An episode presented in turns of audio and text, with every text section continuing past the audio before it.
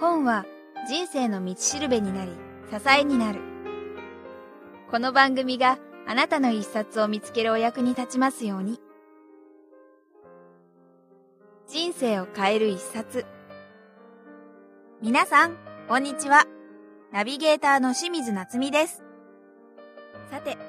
今日はベスト新書から発売中の読ませるブログの著者、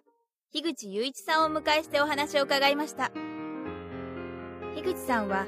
小論文の書き方など数多くの文章術の本を出しているいわば文章の達人。250万部を超えるベストセラー。頭がいい人悪い人の話し方の著者としても有名な方です。そんな樋口さんが初めてブログの書き方について書き下ろしたのが本書。ブログの設計図の作り方から書き出しのテクニック。継続のコツまで丁寧に書かれた、いわばブログの参考書です。人に読ませる面白いブログを書くことで人生は変わっていくという樋口さんにビジネス書ポッドキャスター早川がお話を伺いました。皆さん、こんにちは。今日は KK ベストセラーズから発売中の読ませるブログ、心をつかむ文章術著者の樋口祐一さんをお迎えしてお話を伺います。樋口さんよろしくお願いします。よろしくお願いします。はい。まあ、樋口さんといえばですね、はい、えー、まあ、小論文の神様というふうに言われましてですね、あの、250万部の大ベストセラー、頭がいい人悪い人の話し方という本で、えー、まあ、知らない方も、えー、ほとんどいないので。いや、そんなことないですか。と、僕もあの、高校時代ぐらいから、はい、お世話になってましたから、はい。あの、改めまして、えー、まあ、自己紹介というかですね、はい、えー、お願いできればと思います。はい自己紹介ですか、はい、要するに、何ですかね、えー、予備校で長いことを教えていて、小論文をやってまして、はい、あの、博覧塾という通信添削塾をやっております。で、えー、っと、去年から、あの、多摩大学教授っていうことになってます。はい。こんなことですね。はい。まあ、本は200冊ぐらい書いてます。わ、かりました。はい。で、まあ今回の、えー、はい、この読ませるブログということですね。はい、あの、まあとてもタイムリーな、あの、ものだと思うんですけども、えー、この本書を書いた、まあきっかけであったり、まあどんな人に読んでもらいたいかとか、その部分を教えていただければ、えー、まず、きっかけというのはですね、まあずっと前に、もう4、5年前かな、あの、えっ、と、人の心を動かす文章術っていうのを書きまして、で、それ、あの、こちらとしてはエッセイとか、あの、手紙とか、そういう文章の書き方のつもりで書いたんですよね。そしたら、なんかそれがブログに役に立つんだというようなことをあちこちから聞いて、まあそっくり真似た本が出されたりして、で、ちょっとやっぱり、えー、ブログっていうのも結構大事なんだろうなと、その頃から思い始めて、ちょくちょく、あの、覗いてたんですけどね。で、あの最近、KK ベストセラーズから本を出さないかという話があって、その前に要するに早い話、えー、ブログの書き方ではどうかということになりまして、うん、で、まあ、ブログやったことなかったんで、慌ててやり始めて、で、まあ、ブログの書き方、自分で書くとやっぱり見てるのとずぶ違うんですよね、やっぱね。はい、でなんですから、これはまあ、あの、ブログの対価が教えてあげるというんではなくって、うん、一応文章術のプロの人間がブログを始めておたおたしながら、えー、やってるというところを、まあ、なんていうかな、あの、実況風に多少加えて書いたという、そういうものなんですけどね。なるほど。あの、今まさにおっしゃったように、私も拝見して、まあ、今まで、えっ、ー、と、こうしたその文章の、まあ、達人と言われる方が、はい、まあ、ブログの、えー、まあ、教科書というかですね、参考書みたいなものを書いたってやっぱりなかったと思うので、はい、非常にやはり読みやすくて、さすがの樋口先生だけあって、あの、新鮮に感じました。はい。で、えっ、ー、と、ということは、樋口さん、あの、本を書くのと同時にブログを始めたようなことする書くため、本を書くためにブログ始めてるすごいです。そうするとまだ始めてどのくらいですか？えー、ですね、いつでした？っけ ?1 月末ですね。1月20何日かに。はい。えー、それなんと、フランスのなんと音楽祭聞きに行ったので、えー、そのことをぜひ書きたいなと思って、その前に始めたんですけどね。なるほど。わかりました。じゃあ、今まさにやりながら本を書いてるそうですね。えー、なるほど。わかりました。はい。で、えー、実際ですね、えー、この読ませるブログを読むことで、えまあ、読者はどんな、まあ、効能効果じゃないですけれども、はい、あの、期待できるでしょうか、まあ、まずは、あの、つまんないブログと言っちゃ大変失礼ですけど、うん、あんま面白くないブログを書いている方に、これを読んでちょっとブログを、あの、面白くするように意識してほしい。そんな無理しなくていいと思うんですけどね。あの、そんなものすごいみんなからあの喝采されるようなものをブログである必要は全くないと思うんですけれども、はい、一定のファンがいて、必ず誰かが言ってくれるような、あの、して多少なりとも喜んでくれるような文章、ブログに、えー、なるようにしてほしい。で、そうすることによって、えー、まあ一応これあの中高年の人にも、あの、ぜひブログをやってほしいい、もうブログをやってる人は面白く、ブログやったことのない人はブログというものをちょっとやってみてほしいで。そうすると、やっぱ自分でやってみてすごく気づくんですけど、まあ、人生が開ける面はあるんですよね、やっぱね。えー、あの、どういうことかというと、要するに、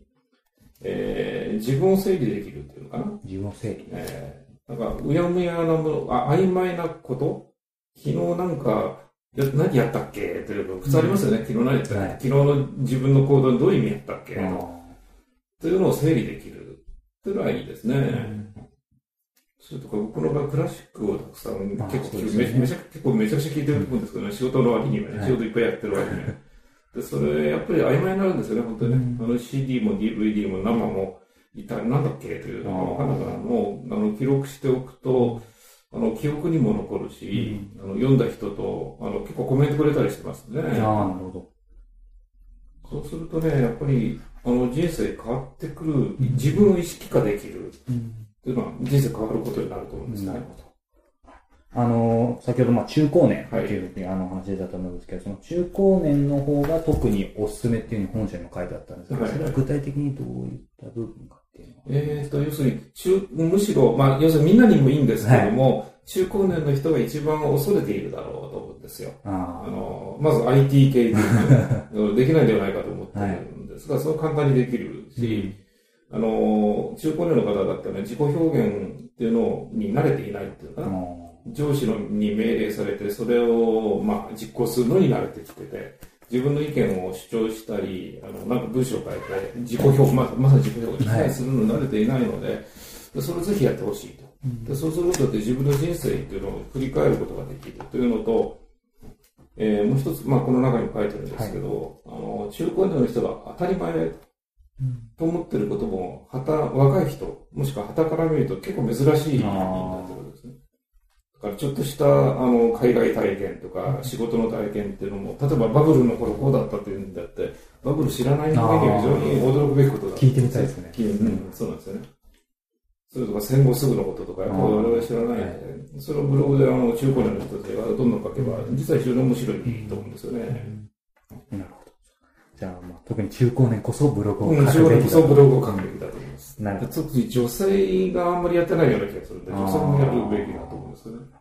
あの、まあ、あの、井口さんの前でこんな文章のことを語るのはあれなんですけど、はい、なんか僕もその、昔新聞記者とかやってて、一応そのちょっと文章の端くれではあるんですけど、なんか、あの、ある程度訓練で最低限って書けるようになると思うんですけど、なんか、女性の方が、そのもともと持って生まれてなんか文章って女性の上手い文章も上手いですね。あの、文章をいじろうとしますね。あ女性は。男性は、まあ、客観的に書いて、まあいいやと。ねうん、通じりゃいいやという感じありますね。なんかだからブログなんか見てるとやっぱり女性の方が面白い、ね、確かに、あの、性別分からずに読んでいて、工夫してる文章を読んで、これきっと女性だろうと思って読むと、後で、いかにも女性っていうのが出てきますね。そうですよね。中高年、特に女性こそ、みたいなのが分かりました。はい。で、早速ですね、えー、本書の内容について、お聞きしたいんですけども、はい、あのまあ、今回、私があの受けた印象は本当にもう、えー、ブログの参考書というような形を感じたんですけども、特にこの中でも、あの、井口さんがまあ、ぜひ読んでもらいたいというの読みどころがあればですね、まあ、二つくらい教えていただけないかなと。まずやっぱり、ブログやってない方に向けて、ブログというのは、はい、あの、いいものなんだというのが分かってほしいですね。うん、やってる方にはもう分かりきってることだと思うんですよね。はい、ですから、要するに、あの、経験をまとめている、まあ、さっき言ったことなんですけどね、ええ、経験をまとめているっていうことを、もしくは普通の人が書くっていうことがどんなに意味のあることか、うん、つまり発信するってことが、その、いかにコミュニケーションに大事かってことですよね。で、今まで発信に慣れていないので、あの、こう本当に発信の楽しみって知らないと思うんですよ。うん、あの、中高年のブログをやったことのない方。で、自分の意見が、その、思いもかけない人から、あの、意見が戻ってくる。ね反応が戻ってくるわけですよね。で、それとか、あの、かつての友人から、もう何十年も会ってなかった人からコメントが来たりするわけですよね。それ、なんか結構楽しいなで、自分の、何、なんていうかな、自分の意見が普遍化されてるうんっていうのかな。っていうのを意識できると思うんですよね。あまあ、我々はあの僕なんか本書いてるんで、まあ、それ、だいぶ前に本書くことによって味わい始めてるんですけど、それを、まあ本書いたことない方も味わえる。うんですから、本書いた人間にとってもですね、ダイレクトに伝わってくるって、これすごいなと思うんですよね。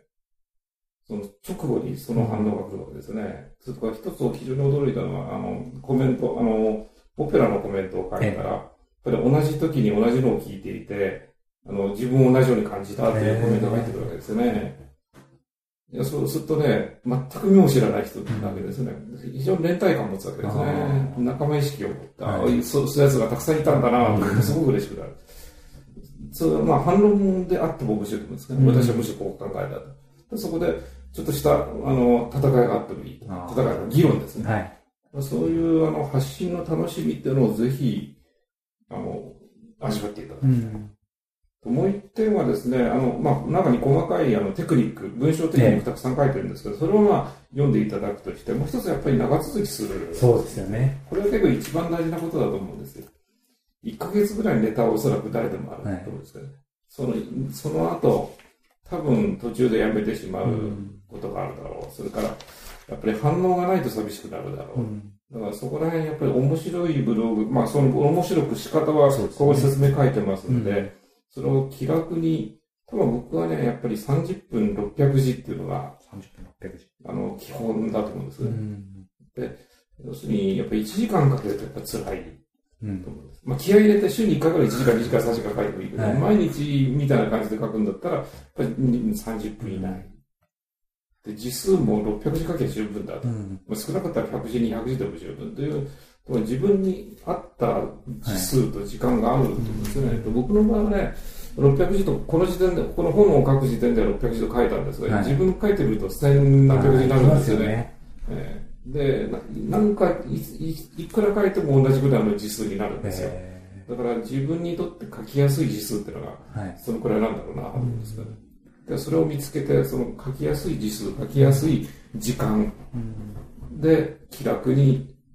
あの、アクセス数なんてのもあんまり気にせずに、うんなるほど。それはコツですね。あの、まあ、書きやすい時間とか、えー、字数とおっしゃいましたけど、他になんか、コツというか心構えとかもう一つはやっぱり、ネタを上手にそうですよね。見つける。うんうん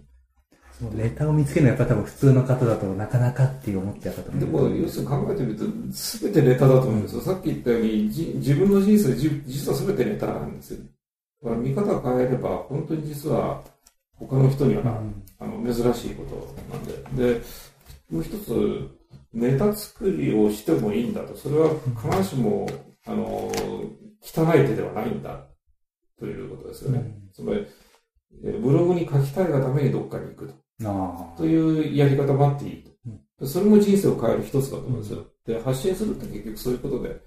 要するに受信したのを発信するだけではなくて、発信のために何かするから発信できるんでね。あ、そうですよね。だからそれが人生を変えることで、それがブログを書く意味の一つだと思うんですよ。うんなるほど。あのー、井口さんがそもそもその、まあブログを始めた直接のきっかけは、まあ本をって、あのかれるこの本からとおっしゃってましたけど、もともとそのブログに対して、えっと、人生を変える、まあメディアとか、はい何か、そういう考えって何か僕の場合やっぱ本を、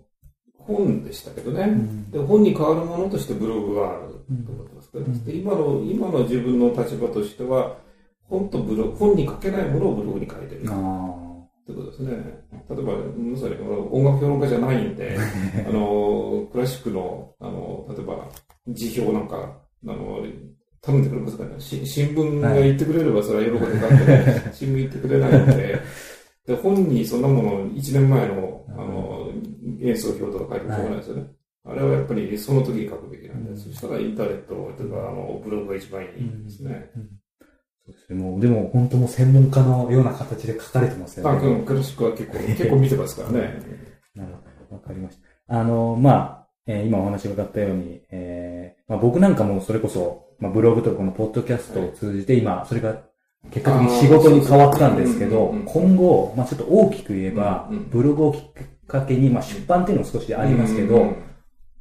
企業っていうとちょっと大げさですけど、うんそういった形で増えてきますかそうですねね。。いや、非常に感じてるのは、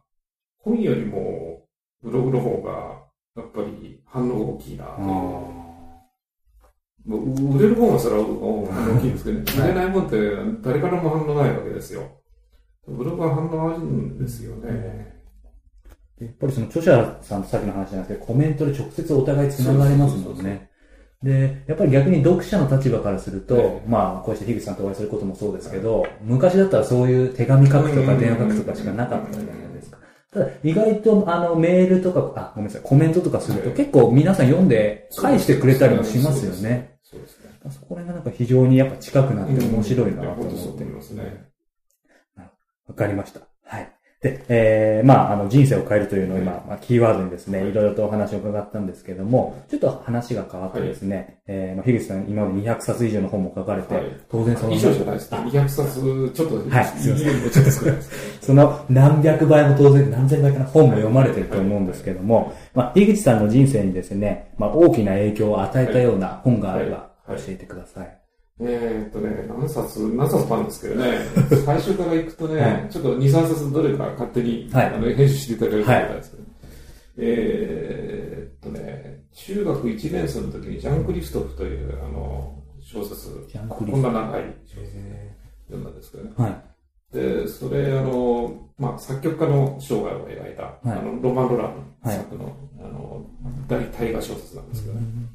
その文学というのを初めて読んだのはそれだったと思うんですよね。で、あの、まあ、文学を知ったというか、音楽家の生涯も知ったというか、で、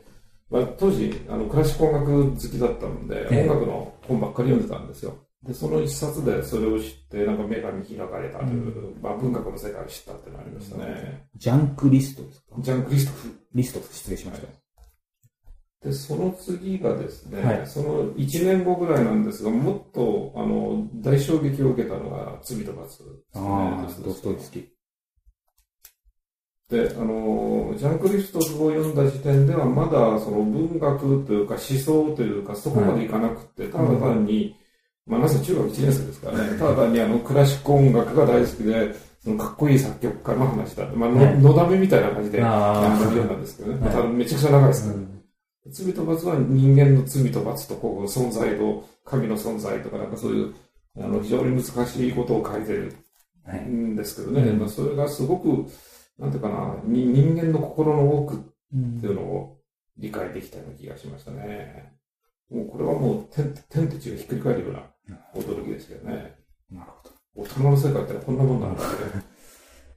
でその次がですね、えーまあ、3つだろうな、若い時代に根本的に変えたっていうのは、もう一つは、これ時々本に、本というか、あの、機械あって書いええ。書いたりしてるんですけどね、あの、ウォルドウィンという作家の、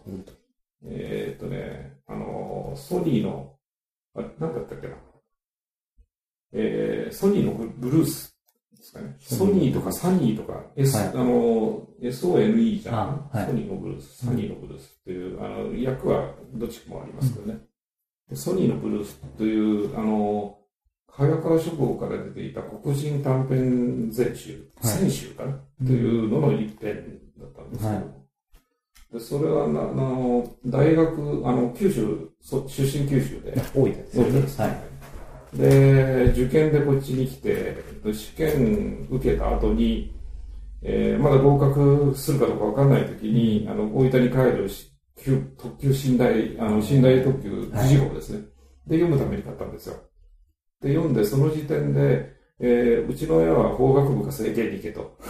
で、自分としては文学部でみんなと、なんでみんなと。あの、結構文学好きだったけども、あの、やっぱり、あの、なんで時代が時代なんで、結構、あの、学生運動とか関心があって、マルクスとかも読んでて、うんどれでもいいと思ってたんですよね。はい。で、帰りのその、で、特急の寝台車の中で、そのソニーのブルース読んで、でそれってあの黒人の少年があのブルースとかジャズの世界に入っていく音楽だったんですよね。で、それ読んで芸術ってすごいと思って、うんこれは絶対文学、文学部に行くぞと決心したんですけど。で、まあ結局ここ落ちたんでしょうがないしああ、なるほですから、うん、その、うん、決定づけだったらそれが一番大きかったかもしれないですね。ど。なるほど。わかりました。で僕はずっと文学青年でした。あ文学、30歳ぐらいまで文学作品ばっかり。まあ哲学思想というのを含めてですけどね。あ。で、えっ、と、まあ今、えー人生を変えたような本をお聞きしたんですけども、はい樋口さんは本も読まれて、当然本も書かれて、はい。ということで、えーまあ、本に非常に当然もうゆかりが深いというか、はい方だと思うんですけども、あの、ズバリですね、樋口さんにとって本とは？というちょっと大きな質問なんです。うーん。いや、発見させてくれるもんでしょうね。検査してくれるうん、それともう一つ同じことかもしれないけれども、あの、えーラルボーという作家がいましてね、ええその人が言ってるんですけど、罰せられない悪徳だと。うん。全くそう思いますね。罰せられない。うん、つまり、本読んでもあの罰せられることはないけど、あれは絶対悪いことで。ひ人の知らない世界をこっそり覗き見て、喜ぶこと。だからドストエフスキーの時もそうでしたよね。あの人間の心の闇ってこうなのかと思ったし、えー中学高校の頃やっぱりあのエロっぽい本結構読んでましたね。あれもその、うん覗きの喜びですね。大人の世界ってこんなのかって、うんゾクゾクしながら、その、なんていうかな、佐藤とか言ってましたよね。で それがやっぱり実は大事、非常に大事。それ、それこそが実は読書の本質だと思うんですけど。で、ビジネス書を読むのも、その、あれだと思うんですよ。出し抜こうと思って読むのが本来の読書の意味だなと思うんですよ。そうですよねだ。から上司とか先生がいい本だから読みなさいってのはあれおかしな話で、その親に隠れて先生に隠れてこっそり読むものこそが実は役に立つ。うんだから僕の参小論文の参考書ってのも実は、えー作りとしては、はこっそり出し抜くために読む。い。なるほど。こっそりやると点が上がるぞっていう、はいそういう作りにしてるんですよね。そうですよね。じゃあこの本も、こっそりと読んでもらう。うん、いや、本当はね。だけど皆さんにも知そうそうってもらう。そうそう。まあ、これをたくさん売ってほしいみたいな。あんまりそうだよね。なるほど。わかりました。はい。で、えっ、と、まあ、えー今本もたくさん書かれてると思うんですけど、今後のまあご活動や、あの、また新刊情報等があれば。あ、はいえーとね、正確な題名だったかな忘れたんですけども、えー絶望の中で自分に聞かせる言葉、50の言葉というのを書き終わって、はい。えーっと、5月ぐらいで出る予定です。へーえー創始者の会あ、そうですか。はいそれはあれですか？樋口さんがご自身が作った言葉ですか？そうです、そうです。で一つだけあの人の言葉、他人の言葉言うんですけど、はいあとは全部自分で。すごい。素晴らしい。ちょっとそれは楽しみに。はい、あの今、あれですかね、やっぱ苦しんでらっしゃる方たくさんいると思う、で絶望の淵にいる人たくさんいると思うんで、で僕もかつて絶望してたんで、その時の、まああれですね、その自分に聞かせて立ち直った言葉を、ちょっと、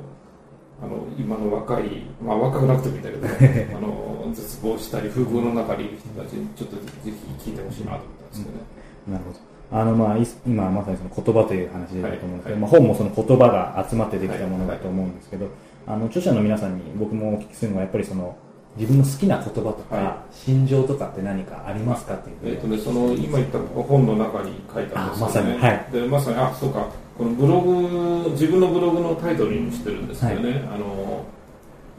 えー、すべての道がローマに通じるなら、ドン・キホーテよ、でたらめに行けっていう言葉なんですけどね。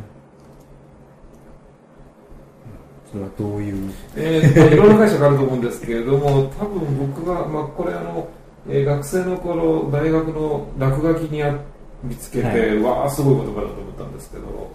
要するに、あの人間みんな死ぬんだと。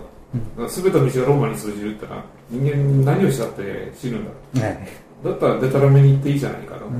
どうせ死ぬんだからと。だから思いっきりあの自分を発揮しようよと。失敗したら失敗したでまあいいじゃんと、どうせ死ぬんだからと、だから思いっきり自由に生きていきたいなというふうに当時思ったんですけどね、はい。なかなか難しい部分も。だから難しい そうずっと実行できたかどうかかなり怪しいんですけどなるほど。まあ、ただその自由というのは、あの、まあ、なかなか実際できない人もそういうブログからまずはっていうあ一つのツールですよね。それとブログとか本とかは理念を示せる、はい。現実は別としても、うん。で現実に本当に自由に生きていくってなかなか難しいし、思い通りには生きていけないんだけれどもそのブログでこういう自分はこういうふうに生きていきたいっていうのを示すってすごく大事なことだと思うんですよ、自分の生きる指針がブログの中に見つかると思うんですけどね、まあ、そういった意味でもやはりブログはまあ人生を変えるきっかけにはなりうるということですね。わかりました。はい。えー今日はですね、まあ、まさに文章の、えー達人神様、樋口さんが書いた、えーブログの参考書ですね。えー KK ベストセラーズから発売中の読ませるブログ、心を使う文章術。えーブログを始めている人はもちろんすでに、えーごめんなさい、ブログを始める、これから始めようとする人はもちろん、すでに始めている人も、まあ、すべての方に読んでいただきたい、はい、一冊だと思います。樋口さん、どうもありがとうございましたあり。がとうございましたインタビューの模様はいかがでしたか？今後も人生を変える一冊では様々な著者の方のインタビューを配信する予定です。それではまたお耳にかかりましょう。ごきげんよう。さようなら。